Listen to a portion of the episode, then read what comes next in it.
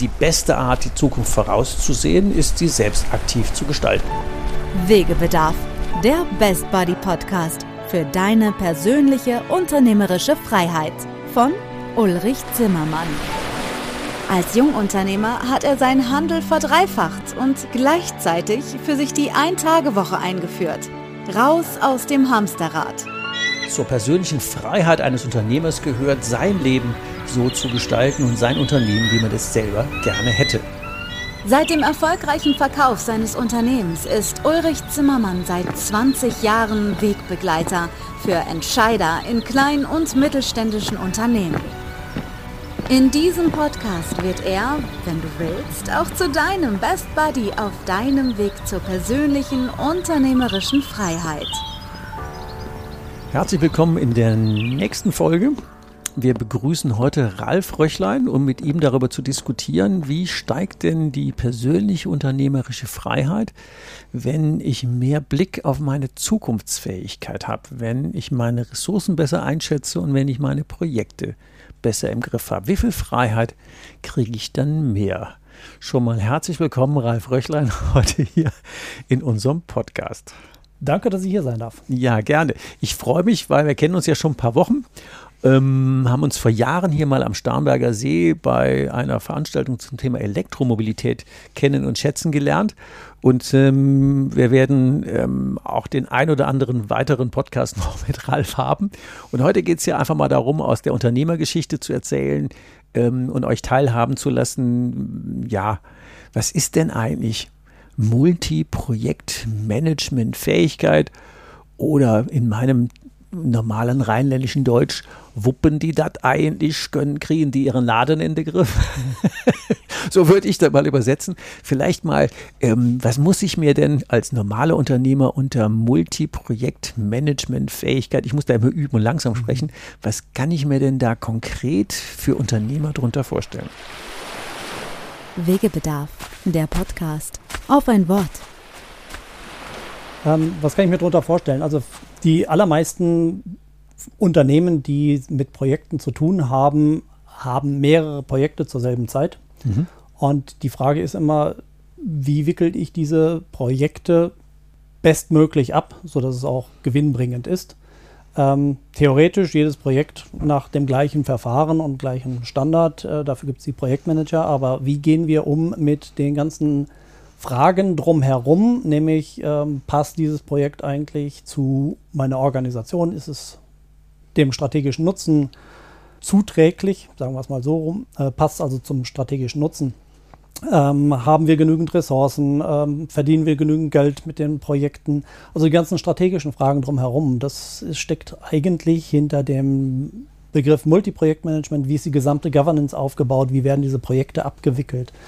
Ähm, das sind Themen, die es im Multiprojektmanagement zu adressieren gilt. Jetzt ist ja unsere Zuhörerschaft eher so KMU von der One-Man-Show, der Solopreneur, die Früher hießen die mal Ich AG, also heute Solopreneur gefällt mir ja besser. Vom Solopreneur bis zum 50 oder 100 Mann Unternehmen. Mal eigene Einschätzung oder Einschätzung von dir. Wie viel haben das gelernt, ihre Projekte zu managen? Wenn man die Selbsteinschätzung nehmen würde, würde ich behaupten, hoher zweistelliger Betrag würde, Prozentbetrag würde rauskommen, die sagen, ja, habe ich gelernt.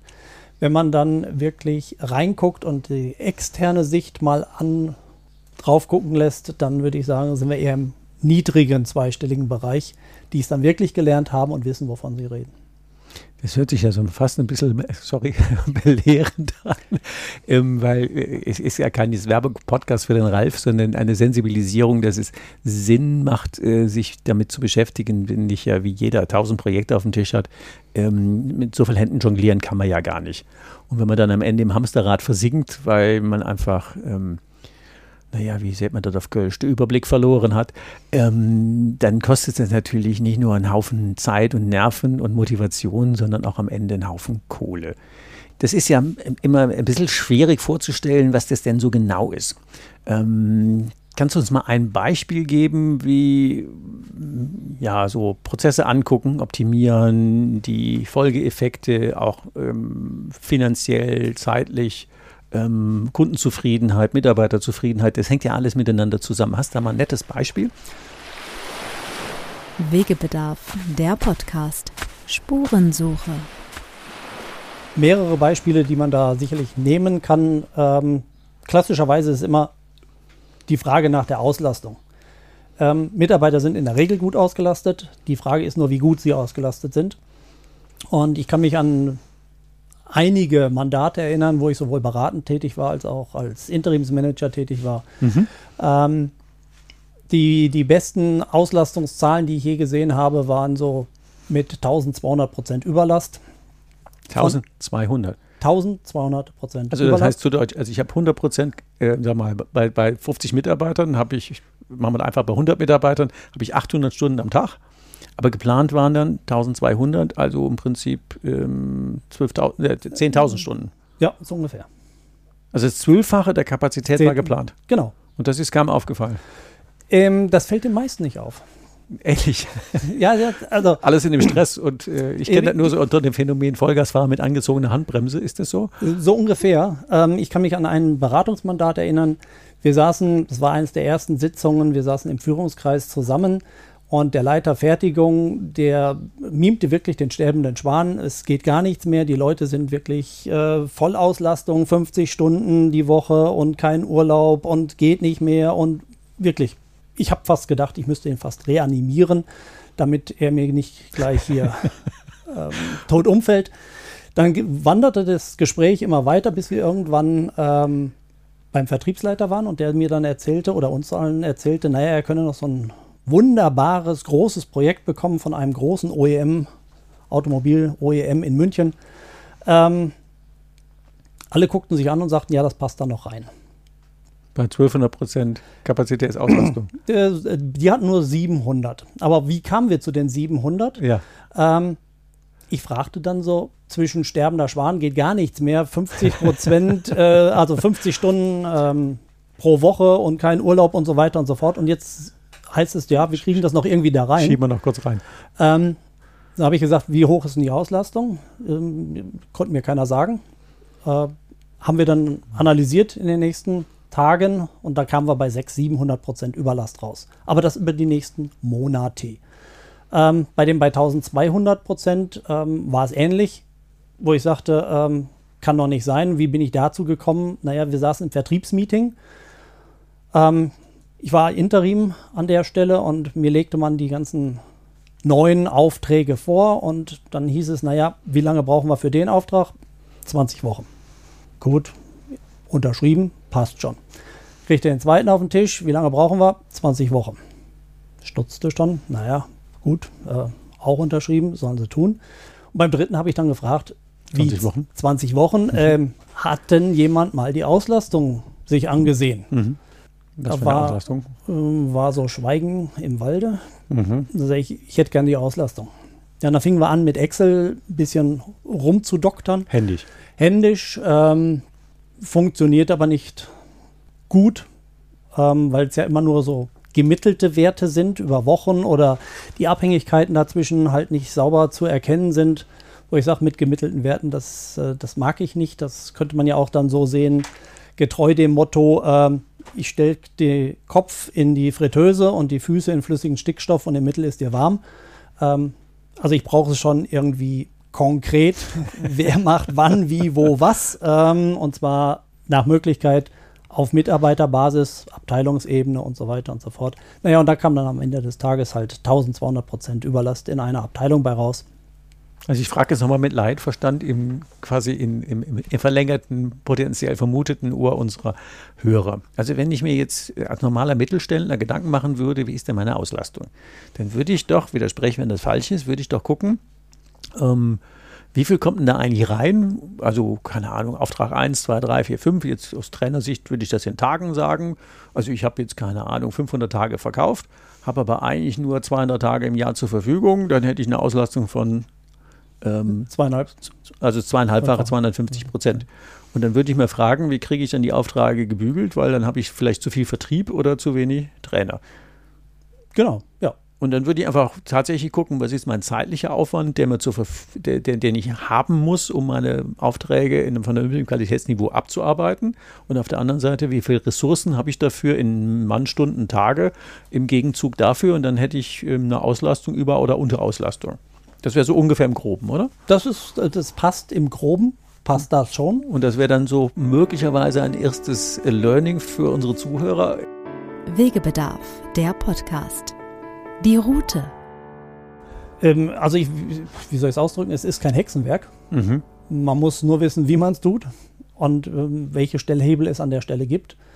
Und am Ende des Tages spielt natürlich so ein Stückchen Software dann einem in die Hände. Wenn ich es papierbasiert mache, dann wird es schwieriger. Wenn ich das Ganze ähm, natürlich mit über brauchbare Software an der Stelle abwickle.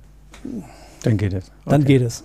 Mhm deine eigene Unternehmergeschichte mal kurz hinterfragt. Was treibt dich denn so an, das zu tun? Äh, ein Mehrwert dem Kunden stiften. Okay, hört sich gut an. also, äh, wie soll ich sagen, ich möchte gerne was Nachhaltiges haben. Ähm, dieses Ex und Hop und oder wie man es häufig hat, ähm, möglichst viel aus den Mitarbeitern rausquetschen und dann, wenn er ausgebrannt ist, austauschen, das mag ich halt nicht. Das war irgendwo auch der Punkt, wo ich sagte, äh, es sollte nachhaltig sein, es sollte ähm, verträglich für die gesamte Organisation sein. Und ähm, Projektmanagement ist da sicherlich ein Tool, was hilfreich ist. Weil das ist ja ein wichtiger Punkt, den ja viele treffen könnten. wir, wir haben hier einen Haufen engagierte Leute, die schaffen auch rund um die Uhr. Aber manchmal ist es so, wie eben schon gesagt, mit äh, Vollgas mit angezogener Handbremse fahren. Und das verschleißt ja unnötig Leute, Nerven, eigene, die der Mitarbeiter, die der Familien. Das muss ja dann nicht wirklich sein, wenn es leichter lösbar wäre. Also wir reden ja hier im Podcast von persönlicher unternehmerischer Freiheit. Und Hamsterrad ist ja immer das Horrorszenario. Und wenn das jetzt nicht nur auf den Unternehmer trifft, sondern unnötig auch auf die Mitarbeiter, das äh, hieß der eben der sterbende Schwan. Ähm, und am Ende läuft es plötzlich rund. Das wäre ja ein Riesenzugewinn. Es ist ein Riesenzugewinn. Die Mitarbeiter ähm, arbeiten gerne für die Firma. Das ist für mich immer ein wesentlicher Punkt. Also Spaß an der Arbeit haben. Weil wäre ja auch das Thema Attraktivität, äh, unnötig verschleißen oder mit ja. Spaß arbeiten. Ja. Mhm. Ähm, ich kann mich erinnern, dieses Jahr hatten wir eine wunderbare Vorlesung wieder und ähm, am Ende sagte mir dann die Studenten, ähm, du Ralf, das ist super, was du mir erzählt hast, ist aber frustrierend, weil unsere Manager mit denen wir zu tun haben, in, bei uns in den Firmen, die sind so um die 50. Die haben das alle nicht verstanden. Mhm. Und die werden sich auch bis zu ihrer Rente wahrscheinlich nicht mehr mit dem Thema beschäftigen. Noch 15 Jahre ist okay. äh, ja, nee. wo ich ihm dann nur ähm, antworte oder den Studenten geantwortet habe, naja, wenn ihr dann an der Macht seid irgendwann, ähm, ihr wisst ja jetzt, wie es besser geht. Ähm, nee, Scherz beiseite. Ähm, es ist kein Hexenwerk. Wie lange dauert das, sowas zu lernen? Bei den allermeisten haben wir das innerhalb kürzester Zeit ähm, drin. Das Problem ist, die, die Veränderungsbereitschaft, die muss halt von oben da sein, sprich vom Management vorhanden sein. Die allermeisten Mitarbeiter wollen mitziehen. Ja, klar, ist ja, ist ja direkter. Ich meine, fleißig sein sind die ja sowieso, aber unnötig verschleißen oder halt mit ähm, guten Prozessen fleißig sein, gibt ja einen anderen Impact. Also, das ist ja oder auch ein anderes Erleben. Ja, also die Firma steht und fällt mit der Führungsmannschaft bzw. dem Inhaber. Wie flexibel ist der? Wie viel hat er über das Thema Projekt, Multiprojektmanagement, Führung ähm, verstanden? Und wenn man Projektmanagement, Multiprojektmanagement als eine Führungsphilosophie betrachtet, dann sollte es eigentlich auch gut funktionieren. Mhm. Zum Ende unserer, eine gute Überleitung zu den drei Tipps, die wir unseren Hörern mit auf den Weg geben könnten. Mal so ganz praktisch. Was könnten denn Leute jetzt tun, um sich ihre persönliche unternehmerische Freiheit zu erhöhen in Richtung Multiprojektmanagement? Wegebedarf, der Podcast, der Rucksack. Ich denke, ein wesentlicher Punkt oder einer der zentralsten Punkte ist ähm, die Weiterbildung in dem Bereich. Also sich einfach mal schlau machen. Äh, schlau machen, weil lebenslanges Lernen ist einer der ganz wesentlichen Punkte und gerade im Bereich Projektmanagement tut sich so viel.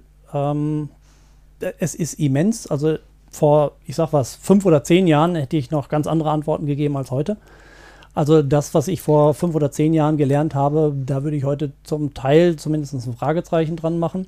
Das Leben wird ja nicht weniger komplex, sondern gefühlt wird es ja jeden Tag irgendwie schneller, dichter, komplexer. Genau. Ähm, also Tipp 1, ähm, aufschlauen, aktuell aufschlauen, aufschlauen, zu sagen, okay, komm, beschäftige dich mit dem Thema. Was gibt es an aktuellen Tools? Was gibt es an Weiterbildungsmöglichkeiten? Mhm. Mhm. Okay, super. Vor allen Dingen fürs Top-Management. Also nicht nur für den Mitarbeiter, sondern fürs Top-Management. Ähm, dann das ganze Leben wollen. Also wenn ich keine Veränderung herbeiführe, mhm. ähm, dann wird sich auch nichts verändern. Und wenn ich Mitarbeiter schon zu Seminaren schicke, die teilweise sehr teuer sind, ähm, um sie weiterzubilden und ihnen danach aber die Möglichkeit nehme, das Erlernte dann auch umzusetzen, dann ist das hochgradig frustrierend. Und ähm, als dritten Punkt würde ich sicherlich sagen, wir müssen mehr digitalisieren. Das klingt in der jetzigen Zeit schon, schon fast ein bisschen Buzzword-mäßig. Buzzword-mäßig nach Corona. Ähm, nichtsdestotrotz, ganz kurz vor Corona haben wir noch Studien gemacht, wie viel Prozent an Firmen setzen überhaupt geeignete Software ein.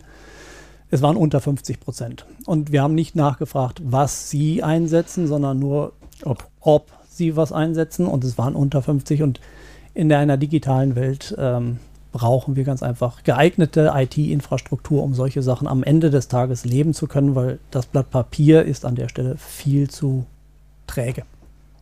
Also raus aus der immer gern genommenen Hemdsärmeligkeit, auf, aufschlauen und gucken. Wenn jetzt jemand äh, mal ein bisschen ergänzende Informationen haben will, ich kann mich erinnern, du hast so nette Erklärvideos auf deiner Webseite, die würde ich einfach in den sogenannten Show Notes verlinken ähm, sag mal gerade für die ähm, hörenden Menschen, die nicht in die Shownotes gucken wollen, wie unter welcher Seite finden die dich? Ähm, unter www.shift-ag.com. Shift-ag.com. Da gibt es ein paar nette Erklärvideos, habe ich mir auch an, angeguckt. Die hat der Ralf auch selber gebastelt und selber intoniert. Ähm, sind verständlich. Also ich hatte vom Projektmanagement auch vorher ähm, äh, nichts gehört. Nee, ich hatte natürlich in meiner Gelenkwellenfertigung hat man natürlich Prozesse, die liefen auch ganz gut, aber genau dieselben Herausforderungen hatten wir da auch. Also von daher ähm, erstmal ganz herzlichen Dank, Ralf, für die Ausführungen. Und ähm, ja, eine gute Zeit und euch ähm, mit den Tipps und den Erklärvideos äh, viel Spaß beim Gucken, wie kriegt ihr denn ja den unnötigen Verschleiß hin in Projekte und äh, Prozesse, die dann wieder Spaß machen und ähm, nicht unnötig Zeit und Nerven kosten. Also von daher alles Gute und ähm, bis zur nächsten Runde. Macht's gut. Vielen Dank, dass ich hier sein durfte. Gerne. Und äh, wie gesagt, alles kein Hexenwerk, man muss es nur tun. Also machen. Also machen. Macht es gut. Tschüss. Hast du noch immer Wegebedarf? Keine Sorge. Auch in der nächsten Folge begleitet dich dein Best Buddy Ulrich Zimmermann wieder auf dem Weg in deine persönliche unternehmerische Freiheit. Geh mal auf meine Webseite www.hikeandstrike.com. Bis zur nächsten Folge. Macht's gut. Bis bald. Ciao. Wegebedarf.